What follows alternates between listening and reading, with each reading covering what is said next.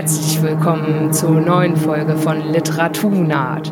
Das ist wieder eine Lesungsfolge und ich habe mir heute eingeladen äh, Regine Bott alias Chris Brünn und zwar aufgrund der Geschichte Nur du und ich, die im neuen Future Fiction Magazine erschienen ist.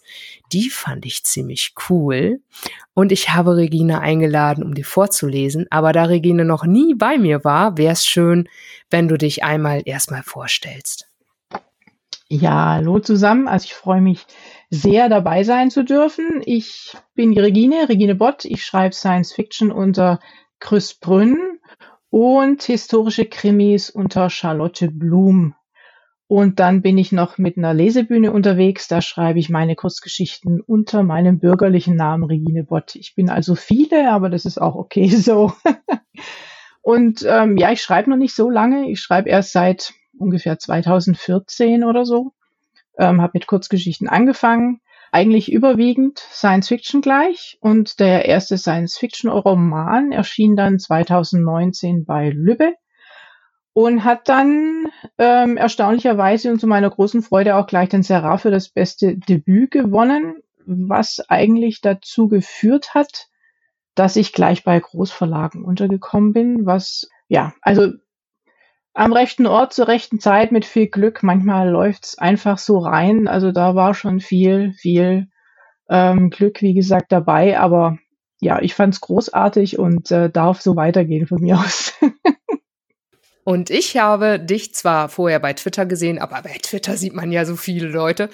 Und dann habe ich dich in echt gesehen, in Präsenz, wie man so schön sagt heutzutage, in Leer bei Hinterm Mond 2021. Da waren wir noch alle ganz weit voneinander entfernt und haben äh, noch eine Maske getragen und so. Und da hast du nämlich aus deinem Roman Born vorgelesen. Mhm. Auch irgendeine Stelle mit Fergus. Ich, ich liebe Fergus. Ich finde es cool, dass er doch nicht gestorben ist. Ich war ganz sauer, als er gestorben war. Ah, ich soll den Roman wahrscheinlich nicht spoilern. Obwohl, wenn ein Roman zwei Jahre ist, äh, alt ist, darf man ihn spoilern, oder? Klar. Ein bisschen. Aber es passieren ja auch noch andere Sachen. Jedenfalls hat sie da einen Ausschnitt vorgelesen. Da war ich ziemlich begeistert davon, wie du vorliest. Aber du machst das auch quasi jede Woche? Um, ähm, ich mache sehr oft tatsächlich, ja. Weil mit der Lesebühne sind wir sehr, sehr oft unterwegs. Also da haben wir sicher 30 Termine im Jahr oder so. Also in Stuttgart, Großraum Stuttgart, Peripherie drumherum. Wir sind auch manchmal bis zum Bodensee runtergefahren oder auf der Schwäbischen Alb oder so. Und ähm, ja, da liest man schon sehr oft. Und ähm, ich muss sagen, dass ich jetzt, seit ich gemeinsam mit der Dorothea Böhme ähm, Charlotte Blum bin. Wir sind ja ein Autorinnen-Duo, sind wir natürlich auch sehr viel unterwegs mit Lesungen. Und das machen wir beide sehr gern und das macht Spaß und man bleibt in Übung und ähm, das ist schon eine tolle Sache. Da machen wir jetzt erst die Lesung und danach werde ich dich weiter ausfragen. Ich habe dich nämlich auch vor allem eingeladen, um die Geschichte vorzulesen, nur du und ich. Und dann möchte ich mich jetzt mal ganz fest zurückziehen. Ich bin jetzt dein Publikum und danach unterhalten wir uns weiter. Viel Spaß.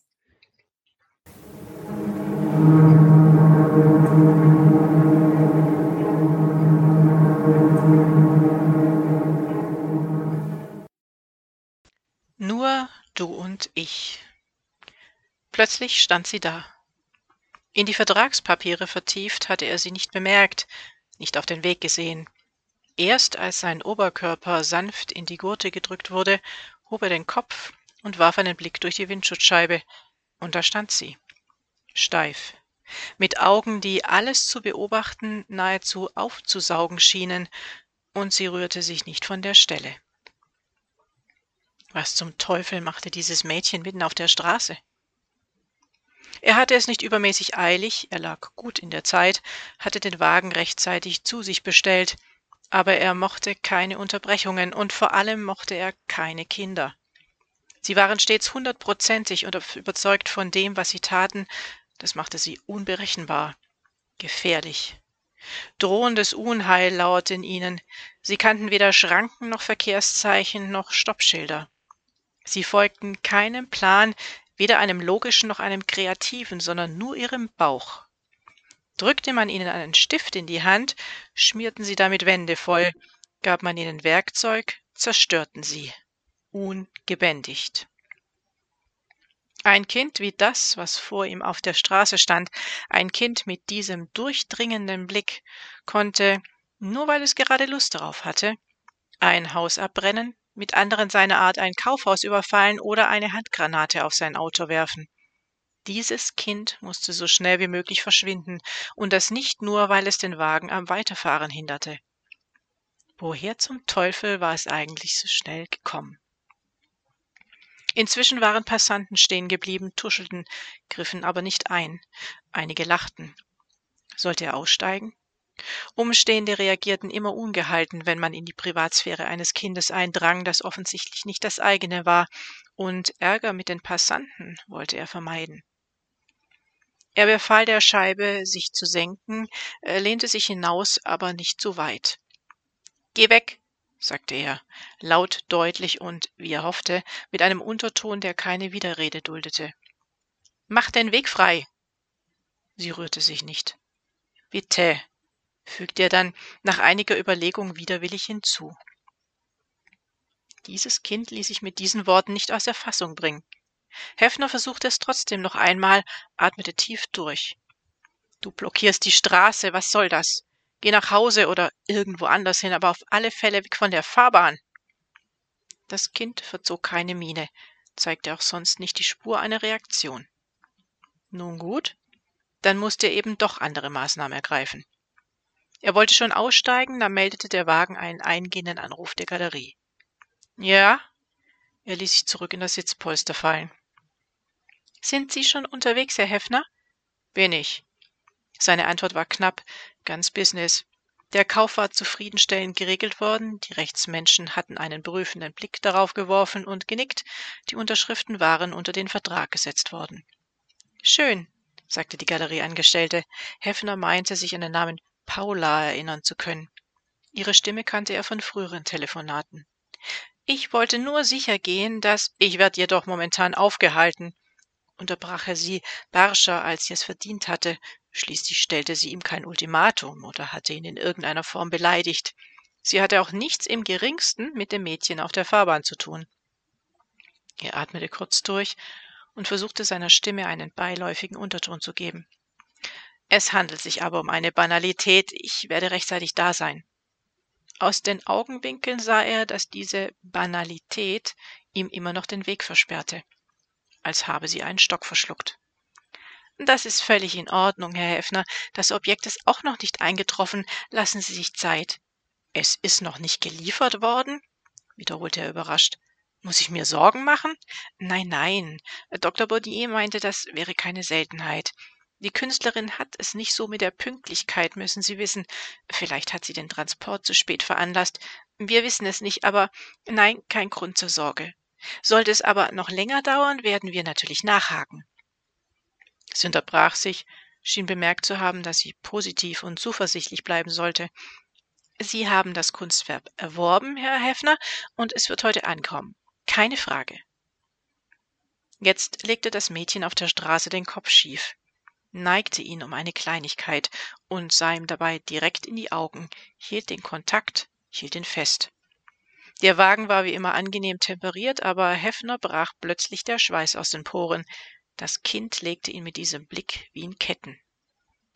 Ein Haus abbrennen, mit anderen seiner Art ein Kaufhaus überfallen oder eine Handgranate auf das Auto werfen, dachte er. Herr Heffner? kam es aus dem Wageninneren. Entschuldigen Sie, krächzte er und räusperte sich, um wieder die Kontrolle über seine Stimmbänder zu erlangen. Dann kennen Sie die Künstlerin persönlich? Dr. Bonnier, meine ich. Sie ist ihr einmal begegnet und hat das Objekt schon gesehen? Live?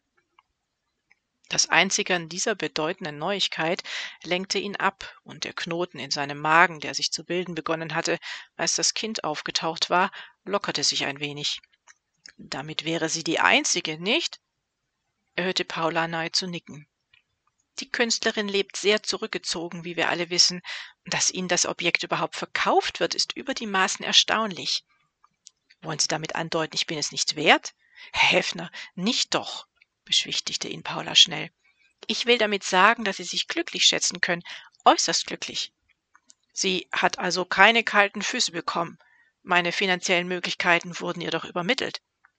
Er verspürte den Drang, das hinauszuschreien. Seit Jahren bemühte er sich um nur du und ich. Seit Dr. Bonnier ihm zum ersten Mal von der Existenz des in den angesagten Galerien zu Höchstpreisen gehandelten rätselhaften Objekts berichtet hatte, fühlte er sich nahezu verpflichtet dazu, dieses Kunstwerk zu besitzen. Sein Magen drückte jetzt gegen seine Bauchdecke. Dem Organ schien es zu eng in Heffners Körper zu werden. Der Knoten kam wieder. Mit einem Mal merkte Heffner, wie verkrampft er auf dem Rücksitz kauerte. Seine Muskeln schmerzten vor Anspannung und erinnerte die Beinposition. Das Pad mit den Unterlagen hatte er schon längst auf die Seite gelegt. Langsam faltete er die Hände über den Knien, erkannte dann, dass ihm das kein Gefühl der Befreiung spendete und legte sie daraufhin so locker wie möglich in den Schoß. Kennen Sie es denn? Nur du und ich? kam es über den Lautsprecher. Oh nein, tut mir leid, das sachverständige Gutachten erfolgte ausschließlich über Dr. Bonnier. Ja, das weiß ich.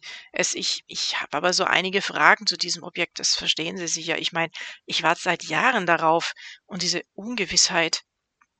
Er wagte es, die Augen auf das zu richten, was draußen auf der Straße stand. Inzwischen hatte sich ein Passant zu dem Mädchen gesellt und sprach eindringlich zu ihm. So desinteressiert, wie es darauf reagierte, konnte es sich bei der Person nicht um einen Elternteil handeln. Das Kind machte weiterhin keinerlei Anstalten, sich zu bewegen. Verstehe, dass Sie Einzelheiten wissen wollen, sagte Paula in diesem Moment. Es ist sicher sehr aufregend, ein Kunstwerk erworben zu haben, über das man so gut wie nichts weiß. Obwohl ihm klar war, dass sie ihn nicht sehen konnte, nickte er. Mir gegenüber hat Dr. Bonnier das Objekt als penetrierend bezeichnet. Sie sprach von einer dramatischen Kombination aus Lethargie und Aktion, der Erkenntnis des Selbst oder etwas in der Art. Nicht, dass er mit diesen Worten etwas anzufangen wusste. Darüber hinaus hatte sie ihn gefragt, ob er Dinge mochte, die es ihm ermöglichten, sich neu oder anders zu entdecken, ob er wachsen, nicht stehen bleiben wolle. Denn wenn sie in der Lage sind, auch sich selbst anders zu betrachten, dann hören sie gleichzeitig damit auf, immer nur ihre eigene Perspektive, ihr eigenes Denken zu verteidigen, hatte sie damals ihren langen Vortrag beendet. Wie wahr, drang zustimmend Paulas Stimme in den Wagen, als ob sie Heffners Gedanken gelesen hätte. Das Objekt spielt mit der Auflösung der Grenzen. Es entstehen dabei neue Eindrücke und Assoziationen. Aha, ja, das ist, also ich bin so gespannt, verstehen Sie? Ich bin mit dem Selbst vorhin ich, ich meine das Selbst des Gegenübers, spezifiz spezifizierte er. Also letztendlich meines Selbst. Vielleicht spare ich mir dadurch die Therapeutin. Verlegen lachte er auf. Ja, das war natürlich ein Scherz. Bonnier hatte davon erzählt, dass sich das Gesamtwerk der Künstlerin stets auf das Zusammenwirken von Mensch, Natur und Technik fokussiere und das KI-Objekt, das Heffner gekauft hatte und heute in Empfang nehmen würde, dieses kooperative Verhältnis auf bahnbrechend neue Art ausdrückte. Irgendetwas mit künstlicher Körperlichkeit und biologischer Intelligenz, die eine Einheit eingingen. Oder war es biologische Körperlichkeit und künstliche Intelligenz gewesen? An den genauen Wortlaut konnte er sich nicht mehr erinnern, Neuronale Netzwerke nahmen über unzählige Kameralinsen und Sensoren irgendetwas auf, und das diente dann als Basis für die Erschaffung von Neuem.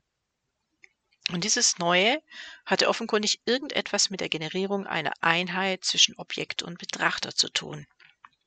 Heffner war in der Baubranche tätig, hatte mit alternativen Baustoffen ein Vermögen erwirtschaftet. Natürlich kam auch dort in verschiedenen Arbeitsbereichen künstliche Intelligenz zum Einsatz, aber das Beleuchten von Einzelheiten überließ er dem Fachpersonal, das die Ergebnisse anschließend so eingängig wie möglich für ihn zusammenfasste. Er war Betriebswirt und er achtete auf eine breite Streuung seines Vermögens. Vor einigen Jahren hatte er deswegen beschlossen, auch der Investition in Kunst eine Chance zu geben. Heffner war froh, dass man als Sammler die Kreativen nicht mehr in deren Ateliers aufsuchte. Er hatte erst mit dem Erwerb von Kunst begonnen, seit stinkende Farben, dreckige Fingernägel, Unordnung und verschmierte Kleidung bei den Kunstschaffenden der Schnee von gestern waren. Alles in allem setzt der Künstleratelier von früher mit einem heruntergekommenen Puff gleich. Nein, diese Zeiten waren vorbei. Nur die ewig Gestrigen benutzten heute noch Pinsel, Spachtel, Stechbeitel, Meisel oder mit was man so alles vorsintflutlich gestalterisch hantieren konnte. Heute traf man die wahren schöpferischen Individuen vor ihren Tastaturen, folgte beeindruckt mit den Augen den delphischen Befehlszeilen auf dem Monitor. Der Code der Genialen. Das Erkennen des Wesentlichen lag hier schon im Schaffensprozess. Die Konzeptualisierung allein machte einen Teil des Kunstwerks aus. Symbole, Zahlen, Codes, Geheimnisse, das Unbegreifbare, das Orakel. Dr. Bonnier gegenüber hatte er das damals laienhaft erläutert, als sie darum bat, ihm ein geeignetes Kunstwerk als Kapitalanlage auszusuchen. Ich möchte dieses Mal mehr als eine Alternative zu den üblichen Assets, verstehen Sie? hatte er zu ihr gesagt. Diese Kunst soll zu Ihnen sprechen, war sie ihm ins Wort gefallen. Sie wollen sich seine Bedeutung im Laufe der Zeit aneignen. Es soll nicht bei Ihnen herumstehen und laut brüllen oder sich bemerkbar machen, indem es Ihre Sinne nur einmalig reizt. Es muss ständig mit Ihnen kommunizieren. Heffner, der nicht hundertprozentig sicher gewesen war, was sie ihm damit sagen wollte, hatte trotzdem genickt. Es ist mir wichtig, dass nicht nur meine finanziellen Möglichkeiten nach außen unterstreicht. Es soll einen inneren Mehrwert haben. Innere Werte, also ich weiß nicht, wie ich das anders ausdrücken soll. Schließlich ist es ja ein Ding. Ich verstehe genau, was Sie meinen. Bonnier hatte den Finger sinnierend an ihr Kinn gelegt. Mir geht da etwas durch den Kopf. Aber dieses Kunstobjekt ist weder in dem Sinn dekorativ, wie Sie diesen Begriff möglicherweise auslegen, noch werden Sie es dauerhaft an einem Platz aufstellen können. Sie werden Teil eines Kunstwerks werden, das sich im kontinuierlichen Fluss an Sie anpasst. Wieder war Heffner mit dieser Erklärung überfordert gewesen, aber wieder hatte er genickt. Sein Anwesen umfasste fünf A, Platz war nicht das Problem. Verschaffen Sie mir das Ding, war seine Antwort gewesen, und Dr. Bonnier hatte gelächelt. Paula verabschiedete sich und wünschte ihm weiterhin gute Fahrt sowie eine schnelle Lösung der Banalität, von der er gesprochen hatte. Dann beendete sie die Audioverbindung. Heffner seinerseits war jetzt wild entschlossen, diese Lösung zu finden. Er würde sich nicht der Autorität eines Kindes unterwerfen, würde nicht klein beigeben. Er wollte sein Objekt in Empfang nehmen. Er hatte lange genug darauf gewartet, dafür einiges bezahlt, und er wollte es. So schnell wie möglich. Er stieg aus, passierte zügig die glänzende Karosserie seines Wagens und steuerte auf das Mädchen zu. Das Kind sah ihn wieder durchdringend an, dann bewegte es die Hände bedächtig in Richtung des Kopfes, streifte das rote Haargummi ab obwohl sich daraus keine einzige Strähne gelöst hatte, und band den Pferdeschwanz sorgfältig neu. Angesichts dieser unerwartet zelebrierten Akkuratesse begann es in Heffners Genick angenehm zu kitzeln. Exaktheit schätzte er, und das eben hatte ganz und gar nicht nach etwas ausgesehen, das von einer Person zu erwarten war, die aus dem Bauch heraus das Chaos heraufbeschwören konnte. Wer war dieses Kind? Völlig unerwartet setzte sich das Mädchen jetzt in Bewegung. Ohne Heffner eines Blickes zu würdigen, ging sie gemessenen Schrittes an ihm vorbei, öffnete ungefragt eine der hinteren Wagentüren und kletterte in den Fond. Wie versteinert beobachtete er, wie sich das Fenster senkte und das Kind den kleinen Kopf hinausstreckte. Kommst du? fragte es. Normalerweise wäre Heffner selbstsicher zum Wagen geprescht, hätte die Tür aufgerissen, das Mädchen deutlich aufgefordert auszusteigen und, sollte sie keine Reaktion zeigen, sie anschließend am Handgelenk vom Beifahrersitz gezerrt. Aber Heffner tat nichts dergleichen. Vom plötzlichen Klang ihrer Stimme, gleichzeitig vollständig aus dem Gleichgewicht gebracht und rätselhaft angezogen, wankte er wie ein Betrunkener auf das Auto zu. Er hatte keine Chance, musste kapitulieren. Ein gewisser Unterton war aus ihren zwei Worten herauszuhören gewesen, der sich in seine Gehörgänge mit der Hartnäckigkeit eines Bohrers drillte. Als er neben ihr Platz nahm, suchte sie wie zuvor Augenkontakt. Wieder war es ihm nicht möglich auszuweichen. So wie ihre Stimme zuvor drang jetzt ihr Blick in seinen Kopf, sprengte dort Blockaden, durchdrang mühelos Hindernisse, räumte den Schutt beiseite und arbeitete sich bis zum Kern vor, bis zu seinem Selbst. Du, du. Nach zwei vergeblichen Anläufen etwas Sinnvolles zu formulieren, verstummte er. Plötzlich war ihm, als ob ihn jemand mit einem Schlag auf den Hinterkopf zur Einsicht gebracht hätte, und mit einem Mal verstand er es. Du bist es, stellt er fest. Fast unmerklich nickte sie. Mit großer Konzentration formulierte er die nächsten Worte, während das geheimnisvolle Objekt neben ihm auf dem Rücksitz weiter in seinen Kopf vordrang und dort alles, was er bis jetzt verborgen gehalten hatte, auseinandernahm wie einen defekten Antrieb. Ihre spinnendünnen neuronalen Finger betasteten sein Unterbewusstsein, drehten es, wendeten es hin und her. Es schmerzte nicht, es war wie ein Aufräumen. Sie werden Teil eines Kunstwerks werden, das sich im kontinuierlichen Fluss an sie anpasst, erinnerte er sich jetzt an Dr. Bonniers Worte, und sie klangen nicht mehr orakelhaft. Da wären wir also, sagte er mit zitternder Stimme. Die Passanten waren inzwischen weitergegangen, der Verkehr floss um Heffner und das Mädchen herum, nahm sie in die Mitte, öffnete sich vor und schloss sich hinter ihnen. Niemand kümmerte sich mehr um sie, eingebettet in der Karosserie wie ein blank polierter, perfekter Kiesel in einen Fluss von Bewegung und Rauschen, saßen sie nebeneinander, und der schneidende Blick des Mädchens wanderte weiter in Heffner hinein. Er empfand keinen Drang, sich zu befreien, wollte nicht wegsehen, wollte nicht einmal blinzeln. Sein Atem ging ruhig und tief. Die Konsequenzen dieser Maschine-Mensch-Kalibrierung konnte er nicht abschätzen, aber das störte ihn nicht. Sie waren ihm völlig egal. Da wären wir also, stellte er zufrieden fest. Nur du und ich.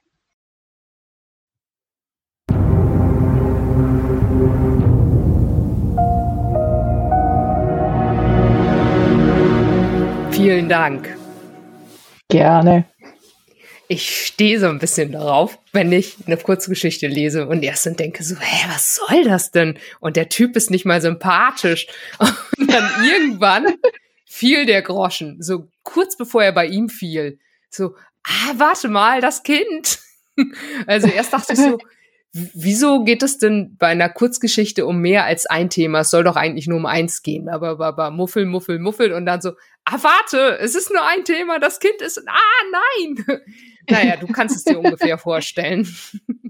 Ja, ist auch schön, dass es so funktioniert. Das freut mich. Ja, ja, es, es, es hat so funktioniert. Allerdings erst beim zweiten Lesen, beim, beim ersten Lesen, naja, muss ich irgendwie Brett vorm Kopf gehabt haben.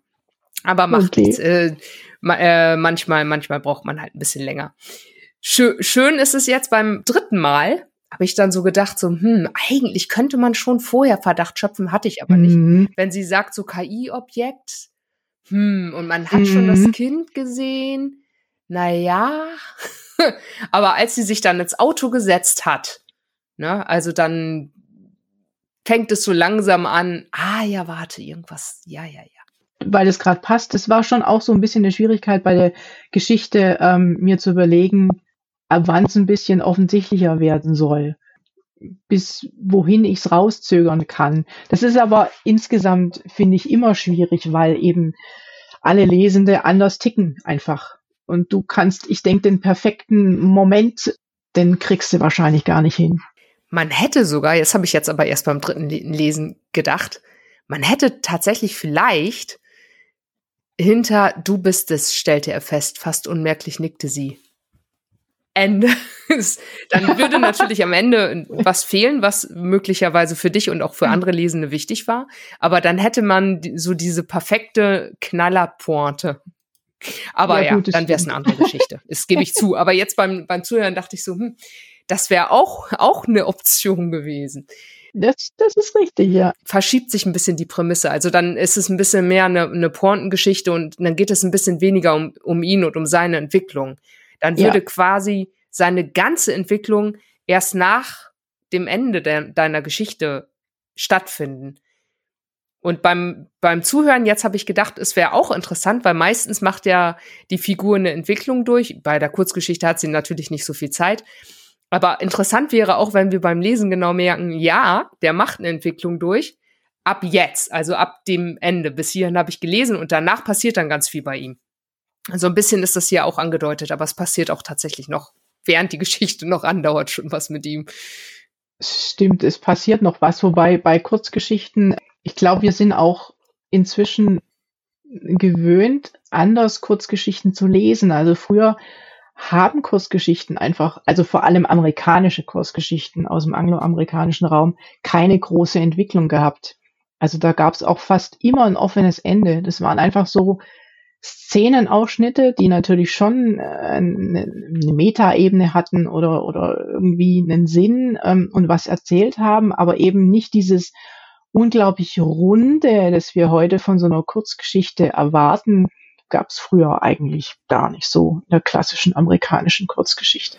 Ich habe das Gefühl, dass einige das immer noch so machen. Mhm. Jetzt habe ich letztens gelesen Hilary Mantel. Und da, oh, ich weiß gar nicht, ob ich die richtig ausspreche, die Ermordung der Margaret Thatcher heißt der Kurzgeschichten, die Kurzgeschichtensammlung. Und da habe ich bei fast jeder Geschichte das Gefühl gehabt, hm, das wimmelt so von Leerstellen davor, dahinter, am Ende. Mhm. Also, das ist schon anstrengend. Ganz muss man klassisch, ja.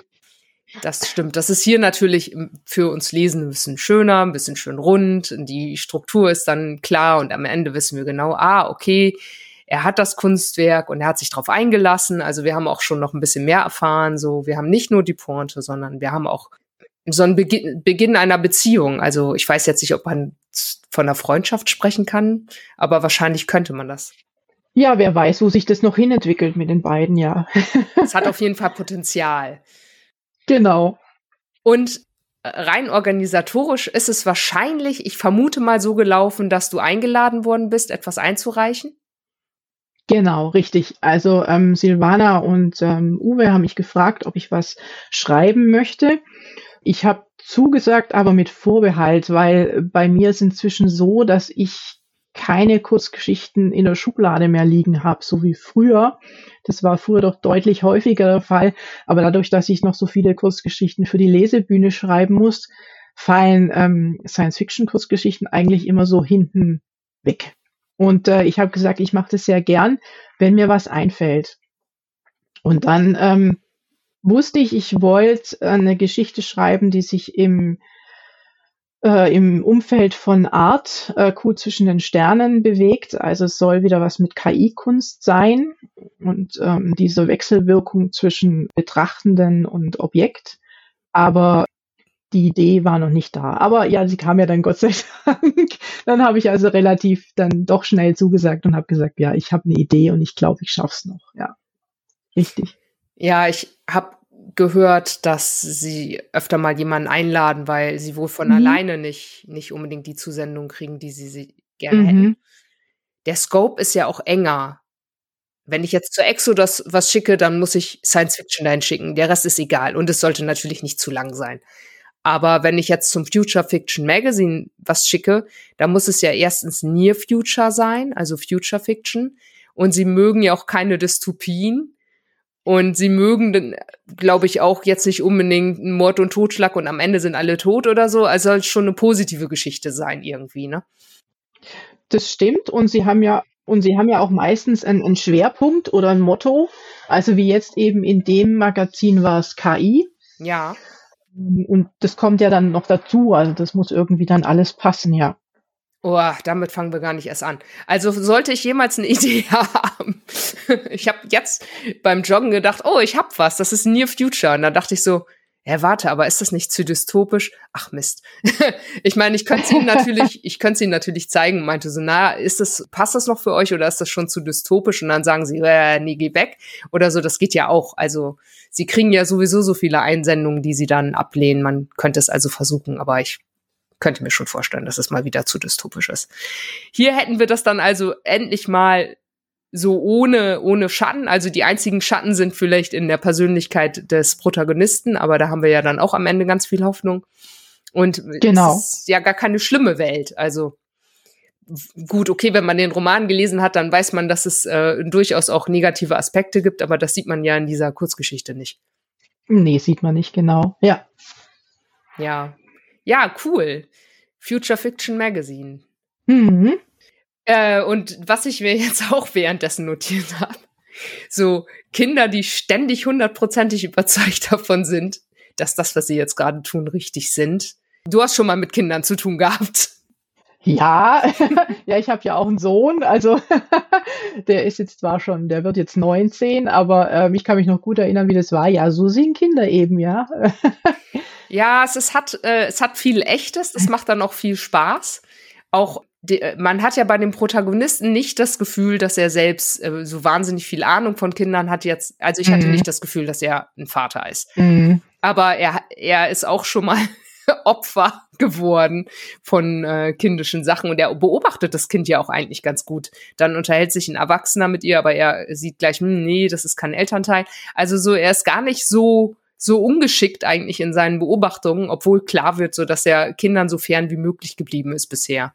Das stimmt, das ist vielleicht auch ich meine, wenn du dich dafür entscheidest, dass du lieber Abstand von Kindern nehmen möchtest, dann hast du sie wahrscheinlich vorher auch beobachtet und hast eben Dinge an ihnen entdeckt, die dir vielleicht nicht zusagen oder so. Also so stelle ich mir den Hefner vor. Ja. Dass er eben, wie du sagst, Kontakt mit Kindern hat, er hat sie beobachtet, er hat gemerkt, okay, das ist nichts für ihn, er nimmt da lieber Reis aus, wenn die kommen.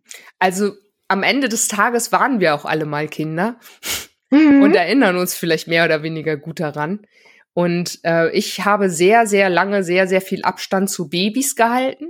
Babys und mhm. Die jünger sind als drei oder meinetwegen auch jünger als fünf.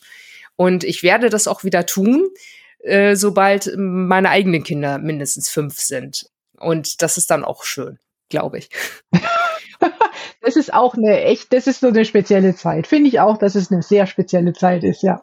Also ich mag es jedenfalls sehr. Wir sind ja hier jetzt in der Science Fiction und klar, und es geht um Technik und KI und was bei dir ja fast schon dein Alleinstellungsmerkmal ist im Moment in der deutschsprachigen Science Fiction um Kunst und Science Fiction. Mhm. Nur was mich halt freut, ist, wenn es mich irgendwo ankert in der Welt, die ich auch kenne, von meinem eigenen Erleben, dann lasse ich mich viel lieber auch mit reinziehen in eine fantastische Welt. So quasi mhm. hast du mich am Haken und dann ziehst du mich in, in die Welt, in der du jetzt deine Geschichte ja. erzählen willst. Das ist ja. so meine ja. Lieblings-Science-Fiction. Wenn das gleich irgendwie so völlig abgehoben ist und ich keinen Anker habe, dann kriege ich Schwierigkeiten. Ja, aber ich, ich denke, das gilt für jedes Genre. Also du musst halt irgendwie einen Punkt finden, wo, wo du Lesenden packen kannst äh, in ihrer Welt, in der sie sich gerade befinden. Sondern wie du sagst, sonst ist eben dieser Zug nicht da und dann ist es schwer, sie dann nachträglich noch irgendwie abzuholen. Ja. Ja, und du hast es geschafft, obwohl der Hefner ja ich meine, er ist ja nicht unsympathisch. Er ist schon irgendwie, ne? Aber man hat schon Bock, ihm zu folgen, weil er halt auch irgendwie so ein bisschen kauzig ist.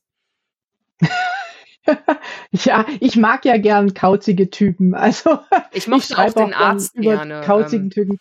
Ja, ja, also den, ich glaube, mit dem Arzt hatten sehr viele, ähm, also Dr. Fichtner aus Art, mit dem hatten sicher sehr viele äh, Leser und Leserinnen Probleme. Aber das sind so Figuren, die ich persönlich unglaublich gern schreibe, weil man kann sich eben auch mal ein bisschen austoben an diesen recht schrägen und äh, groß, größtenteils unsympathischen Personen.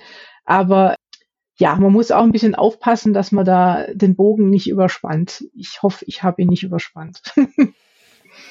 ja, ich will jetzt äh, keine Romane spoilern, die so neu sind. Aber ich mochte den Arzt. Sehr ja. gerne. Also wegen mir kannst du solche Charaktere ruhig, äh, ruhig häufiger machen. So, das ist, das ist schon mein Ding. Das ist gut zu wissen, ja. So, Fergus ist so an Platz eins und dann kommt der Arzt. okay, ich weiß, das sind zwei verschiedene Romane, die will, will ich jetzt auch nicht zu, durch, zu sehr durcheinander werfen. Apropos, was gibt's denn jetzt gerade? Vor allem in der Science Fiction interessiert das die Leute wahrscheinlich, die diesen Podcast hören, ein bisschen mehr. Ja, also in der Science Fiction ist es bei mir momentan ein bisschen ruhig geworden. Ich ähm, arbeite jetzt eher im Krimi- und Thriller-Sektor jetzt in nächster Zeit, habe aber immer noch im Hinterkopf ähm, die Idee, eine Fortsetzung für, äh, zu, von Born zu schreiben. Also das werde ich aber dieses Jahr sicher nicht anpacken. Also wenn, dann wäre das so ein Projekt für nächstes Jahr das ist so gerade das, was bei mir Science-Fiction-mäßig im Hirn rumspukt. Ähm, ansonsten bin ich momentan an ganz anderen Projekten dran, was das Schreiben angeht. Ich vermute, in diesen anderen Genres, da verkauft man noch mehr, ne? Oh ja. also es ist ja scha so schade, weil ich ja. bin ein riesiger Science-Fiction-Fan, aber ja. ich könnte mir vorstellen, so Thriller-mäßig oder auch selbst Historienromane sind, laufen wahrscheinlich besser, ne? Ja, also Science Fiction verkauft sich sehr, sehr schwer. Mit Science Fiction tun sich auch alle Verlage schwer. Du kriegst eigentlich ähm, keinen Science-Fiction-Roman, also nur sehr, sehr schwer Science-Fiction-Roman bei Großverlagen unter. Also das sagt dir jede Agentur, das sagen dir auch die Verlage selbst.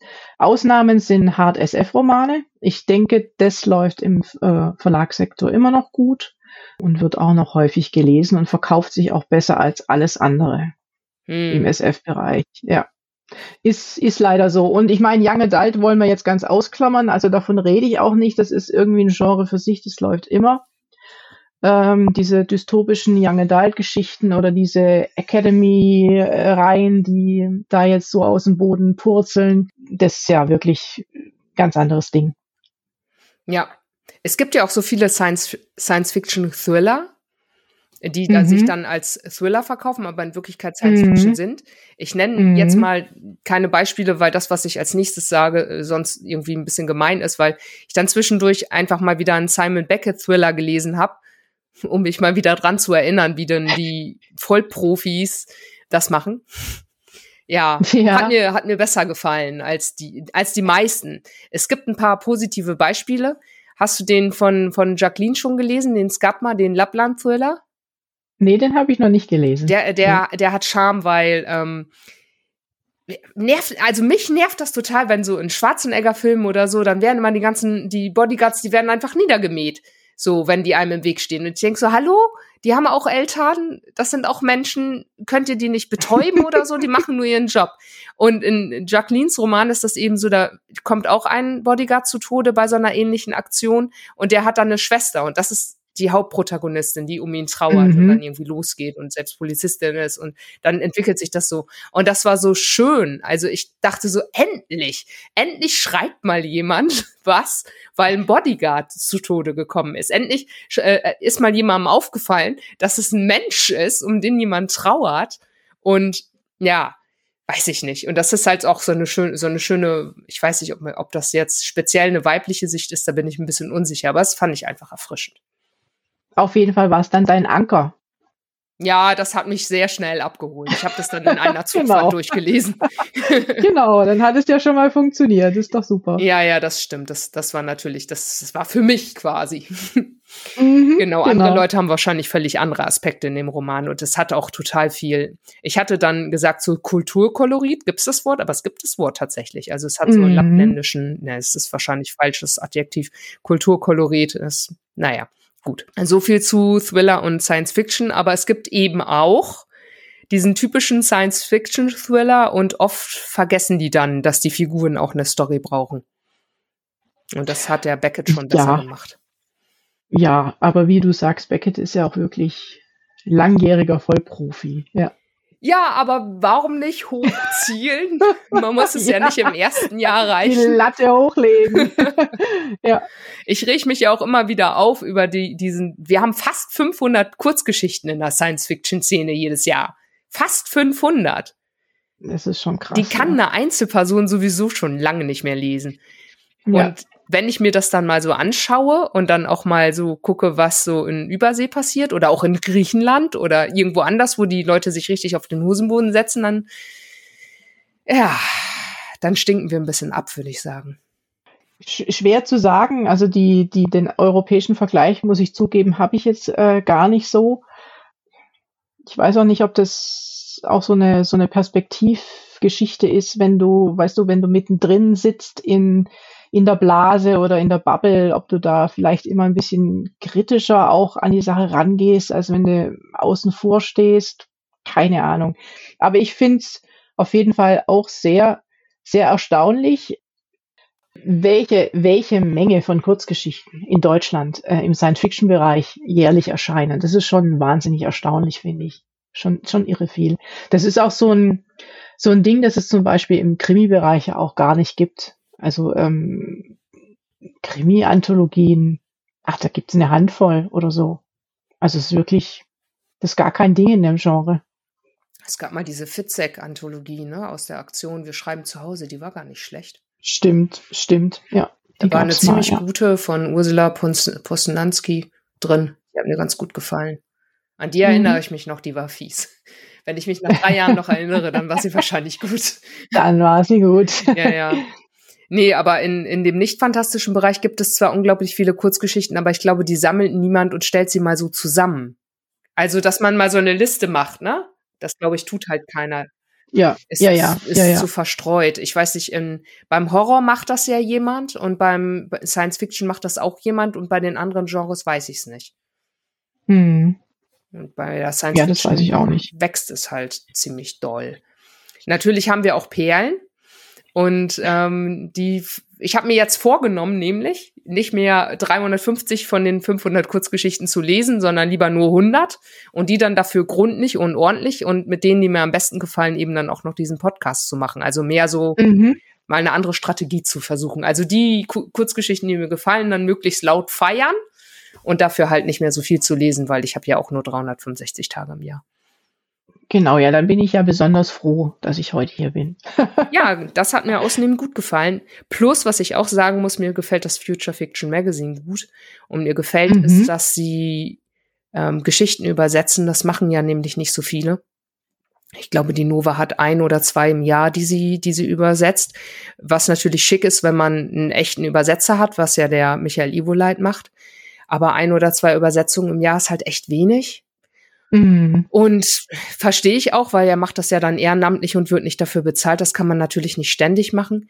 Das Future Fiction Magazine hat zwar einen anderen Ansatz, aber da, da haben wir ja dann, keine Ahnung, im letzten Jahr bestimmt zwölf weitere Kurzgeschichten aus dem Ausland gelesen, die wir sonst Ja, vielleicht nicht gelesen kommt, ja, genau, richtig, ja, das finde ich auch. Das ist schon, das ist, das ähm, erweitert den Horizont ein bisschen. Ja, finde Ja. ich schon auch gut. Also das finde ich gut und ich hoffe, sie machen das total intensiv und lange weiter und kriegen dann auch mal deutschsprachige Einsendungen, mit denen sie was anfangen können.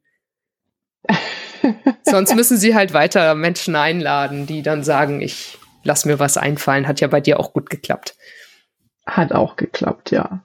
Ja, ich denke aber, wenn Sie jetzt zum Beispiel rechtzeitig ankündigen, auch welchen Schwerpunkt Sie im nächsten Heft rausbringen oder so, dann wäre die Sache vielleicht, äh, weiß nicht, ob Sie das machen, also ich habe es bis jetzt ähm, nie mitbekommen, dann sind die Einsendungen vielleicht auch, ja, zutreffender, wer weiß.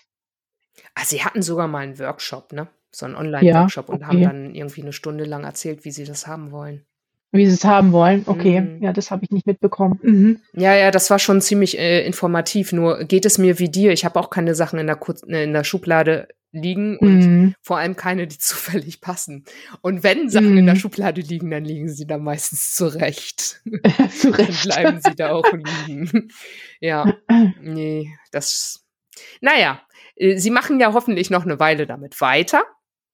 Ja, das hoffe ich auch. Genau. Und für, für den Uwe muss ich sowieso äh, mit Spannung und Action schreiben. Da kann man nicht das, das übliche Yvonnesche Kammerspiel, zwei Menschen unterhalten sich und denken dabei tief traurig über irgendwelche Trauerfälle nach.